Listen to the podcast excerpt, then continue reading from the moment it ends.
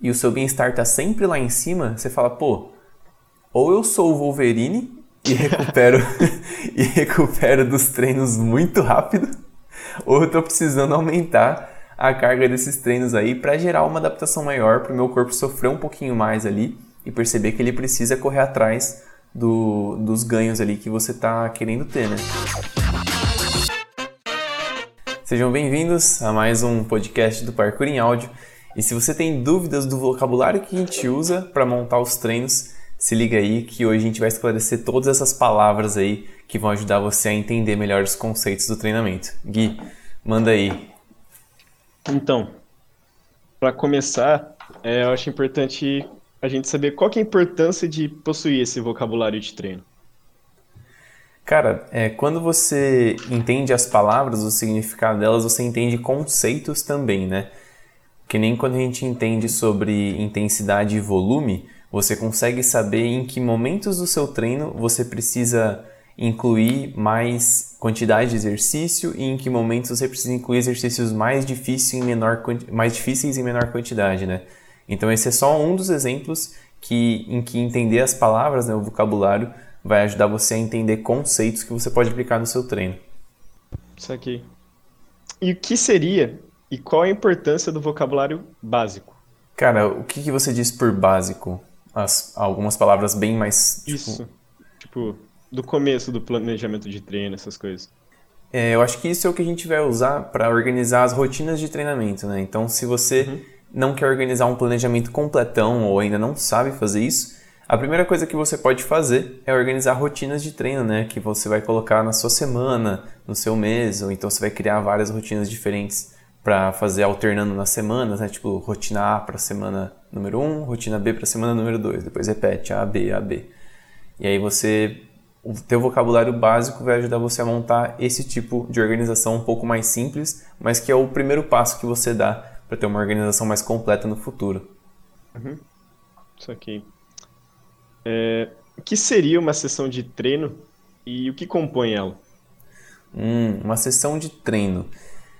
É, muitas vezes as pessoas confundem um dia de treino com uma sessão de treino, né? A sessão, hum, ela é o momento que você separa para treinar, independente de você fazer isso uma ou mais vezes no dia, né? Então, no mesmo dia você pode ter mais de uma sessão de treino.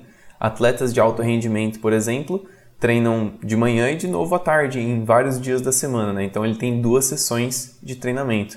E aí ele pode organizar isso de uma maneira em que a primeira sessão é um pouco mais intensa, e aí talvez a segunda sessão seja mais focada em um trabalho acessório ali, outra, ou alguma coisa de mais é, fortalecimento e não tão coisa técnica, né? Porque ele já está cansado, e aí vale mais a pena focar em coisas que não são tão técnicas, né?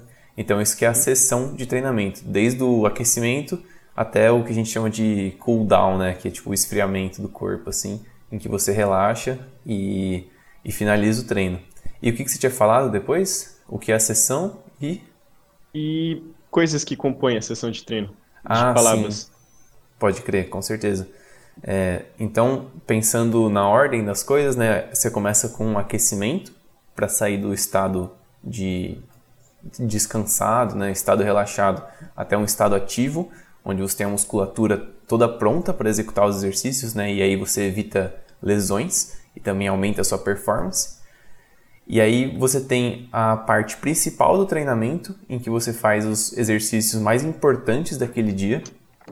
Uma parte secundária, em que são exercícios acessórios ou então não tão importantes. Se for uma, um treino técnico, né? Você pode trazer as técnicas completas logo no começo e depois alguns educativos para finalizar, né? Então você aproveita que o tempo que você tinha para as coisas principais, você gastou bastante energia e depois você faz coisas mais tranquilas ali para resolver pequenas correções de técnica no final. Aí, para finalizar, para fechar o treino, você faz um relaxamento, um cool down, né? Que é esse momento em que você diminui a intensidade dos exercícios, baixa o batimento cardíaco e tal, e volta para um estado mais relaxado, mais descansado, né? Hum, aí a frequência de treino entra nisso? E o que seria a frequência de treino? Ah, sim, a frequência de treino. Vamos lá. Quando você tem, quer garantir consistência nos seus treinos, é muito importante você ter a frequência. O que é a diferença de um para o outro? A frequência dos treinos é quantas vezes você treina na semana. E a consistência é você manter isso igual, assim, você conseguir manter. Se você vai treinar três vezes, três vezes por semana, você mantém isso ao longo das semanas, ao invés de tipo pular um dia, ou então mudar o dia do treino, tá ligado? Fica mudando muitas vezes assim, você não mantém uma consistência. Apesar de estar tá mantendo a frequência, né? A frequência do treino, se você treinar três vezes em dois dias, então um dia você treinou duas sessões e no outro dia você treinou uma, fez uma sessão de treino, você treinou três vezes na semana. Isso não é a mesma coisa que ter consistência, porque senão você fica parado todos os outros dias, né? Então a consistência é você ter lá uma regularidade, tá sempre treinando. Isso que é a consistência e a frequência é a quantidade de vezes que você treina na semana. É, para uma pessoa que faz parkour, é, ou para qualquer atleta, né, de qualquer esporte, a consistência é bem importante, né? Cara, eu diria que é a coisa mais importante de tudo, né? Tem um, uma frase que diz que qualquer planejamento é melhor do que nenhum planejamento. E eu diria que melhor do que nenhum. É... Não, não vou, não vou encaixar nessa frase, não, mas. Enfim. Às vezes não dá certo as analogias, né? é...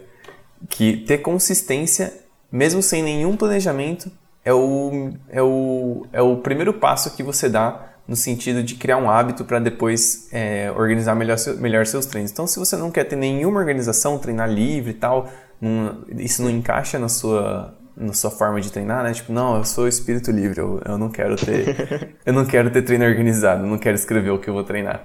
Beleza, tá bom, você, né? Você não quer fazer isso, então você é. pode manter a consistência, que é o que vai é, fazer você se adaptar aos poucos e evitar lesões e permitir que você continue progredindo. É, agora a próxima pergunta é você duas em uma, na verdade. O que é PSE e o que é intensidade e como elas se relacionam? Oh, essa pergunta é muito interessante, cara. da hora, gostei. É, PSE é percepção subjetiva de esforço que, que isso quer dizer? É a, quando você finaliza o treino, ou então logo em seguida de um exercício, você consegue avaliar o quão intenso aquilo foi para você. A intensidade é como se fosse uma escala de dificuldade, né? E, e, a PSE é uma forma de avaliar a intensidade. Digamos assim, quando você corre 100 metros na sua velocidade máxima, é um exercício muito intenso, mas ele é de curta duração, né? Quando você corre uma maratona, ela só fica intensa lá no final, porque no começo está de boinha, né? Você tá, não está fazendo seu esforço máximo, você só estende por um longo período. Então só começa a ficar intenso lá para frente, porque você já não tem nem mais energia, né? Mas digamos que você vai correr 5 km de boinha, só no trote. Pô, esse exercício não é intenso para a grande maioria das, das pessoas da nossa cidade, né? Então, então é, isso que é intensidade, a quantidade de esforço que você faz, o quão difícil é aquilo. Mesma coisa que levantar um monte de peso no agachamento. Se for um peso muito grande, intensidade alta, se for um peso baixo, intensidade baixa. Quando você pega a percepção subjetiva, é a percepção que você teve naquele dia, naquele momento do esforço que você fez. Quando você está num dia mais cansado, um exercício que você fez que antes podia ser mais ou menos de boa, como você está cansado, a intensidade vai ser maior, né? Por isso que a percepção é subjetiva de como você sentiu naquele dia. Né? Isso que é a PSE, ela vai, você usa uma escala para avaliar.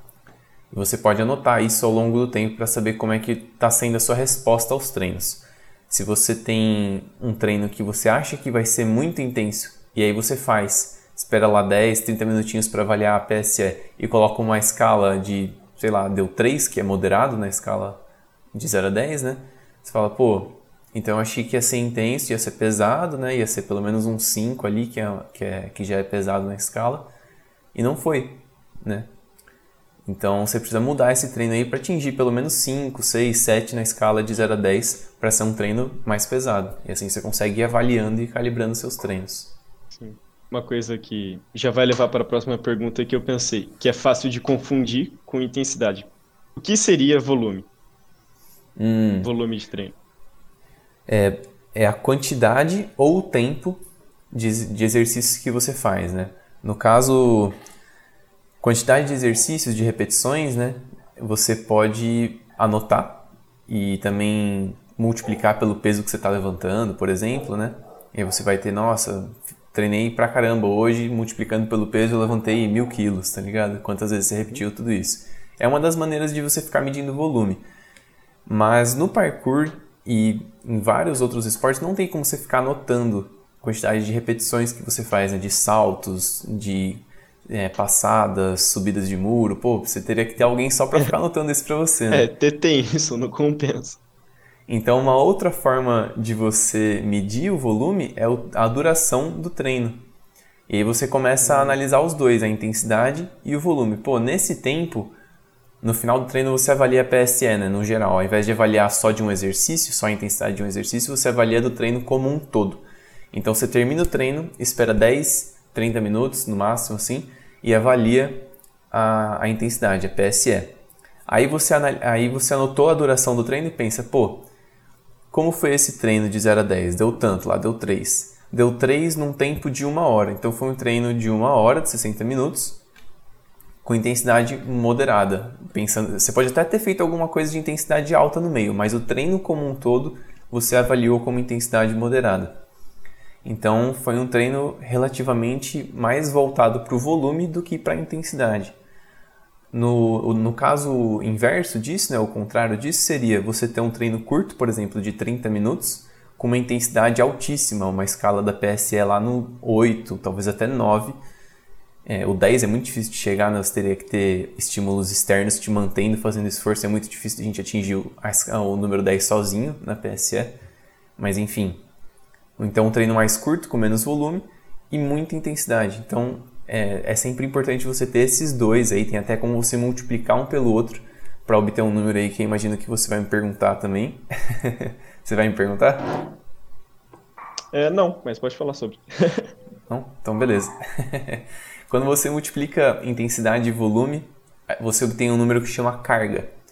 E esse número não tem uma unidade, né? então a gente coloca unidades arbitrárias, porque não tem nenhum número que estabelece carga, né?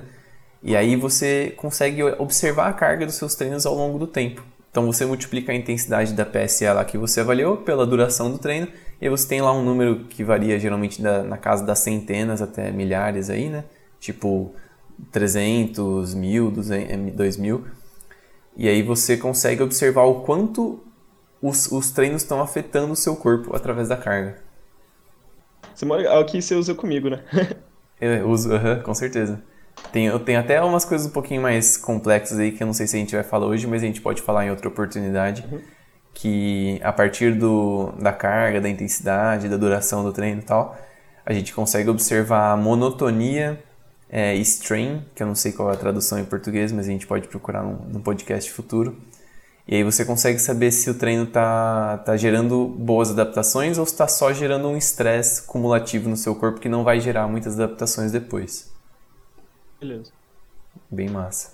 É, a próxima pergunta é: tem diferença entre descanso entre repetições e descanso entre séries? Sim, com certeza. De vocabulário. Uhum. É, o, o, descanso durante, durante o, o treino, ele é o descanso, né? Então, eu só coloco, por exemplo, descanso entre repetições e entre séries para ficar mais fácil de entender, mais organizado. Mas é o descanso que você faz depois que você faz uma série, né? Quando você coloca entre as repetições, então dentro de um bloco de séries lá, você fez a primeira série, é, fez a primeira série, sei lá, de 10 repetições, aí você descansou 2 minutos, depois de novo, 2 minutos e tal. Você terminou aquele exercício, aí você pode colocar um descanso maior antes de começar o próximo exercício, para o seu corpo recuperar mais energia o máximo que der ali, sem, sem esfriar seu corpo, né? Para você voltar para o treino com um, mais disposição para realizar o exercício com uma boa técnica, uma boa postura, no seu maior nível de performance, performance possível, né? Então, por isso que o descanso entre os exercícios às vezes é maior do que o descanso entre as séries de repetições de, de, um, de um único exercício. Aí, uma coisa que eu não sei, que eu não lembro de ter ouvido falar, mas o que, que é o superset? Eu já ouvi falar, mas eu não, eu não sei se eu já botei em prática alguma coisa assim. O superset, ele a definição assim é, é, você ter vários exercícios sem descanso entre eles ou, ou com descanso mínimo assim, né? Então, se você quer treinar, sei lá, é, bíceps e tríceps, vai, vou dar um exemplo bem classicão de academia assim.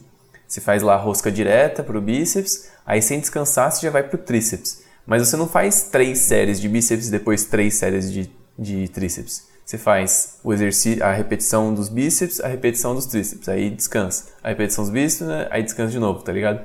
E você pode ter vários exercícios em seguida, não precisam ser só dois, né? Isso é uma forma de aumentar a intensidade do treino e, e talvez até aumentar o estresse metabólico que isso vai ter no seu corpo. Para a galera da hipertrofia, isso é muito interessante.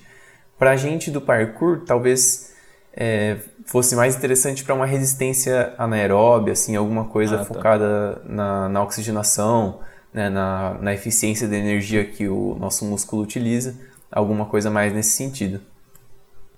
É, aí a próxima pergunta. É, eu já fiz treino HIIT, principalmente quando eu comecei a fazer calistenia. Uhum. Mas o que é o treino HIIT e para que, que ele serve? HIIT é a abreviação em inglês de treino intervalado de alta intensidade. Ele é como se fosse um superset, se for pensar assim, só que todos os exercícios são intensos. É, é, já viram que o HIIT ele traz bastante benefício em questão de emagrecimento, né? então ele é muito bom para queimar calorias, mas ele também contribui para a capacidade cardiorrespiratória de uma maneira maior do que as pessoas geralmente esperariam de um treino com alta intensidade, né? Para gente que treina bastante potência, está sempre focado em, em, velocidade, potência do salto, né? potência da, da, puxada no muro, se a gente ficar treinando aeróbio contínuo, né? que é tipo exercício de baixa intensidade por bastante tempo, tipo corrida, corrida, corrida de longa duração, né? a gente acaba concorrendo na, nas adaptações, né? O corpo, é, são treinos que concorrem um com o outro. As adaptações que você precisa para aguentar um longo, um longo período de tempo correndo são diferentes das adaptações que você precisa para saltar mais longe, para ter mais potência, mais força máxima, assim, né? Então, se você quiser aumentar a sua capacidade cardiorrespiratória, mas o seu foco é explosão, é potência, força máxima, você pode usar o HIIT como uma maneira de treinar sua capacidade cardiorrespiratória sem concorrer tanto com os treinos que você já faz de potência e de força máxima, né? Uhum. Então ele é interessante nesse caso. O HIIT em si é uma sequência de, de exercícios de alta intensidade intervalados, né? Geralmente com pouco descanso para manter essa intensidade alta no treino. Um exemplo seria fazer, sei lá, uma sequência de um circuito, né? Que é o, no caso, o superset aí, por exemplo, você faz um circuito de quatro exercícios, sem descansar entre eles, no máximo, sei lá, 10, 15 segundos entre exercício. Tem vários protocolos, né, do tempo que você descansa entre cada um, mas estou dando um exemplo só.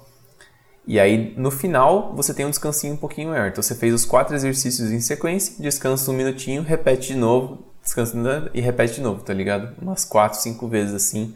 É um treino padrãozão, assim, de HIIT.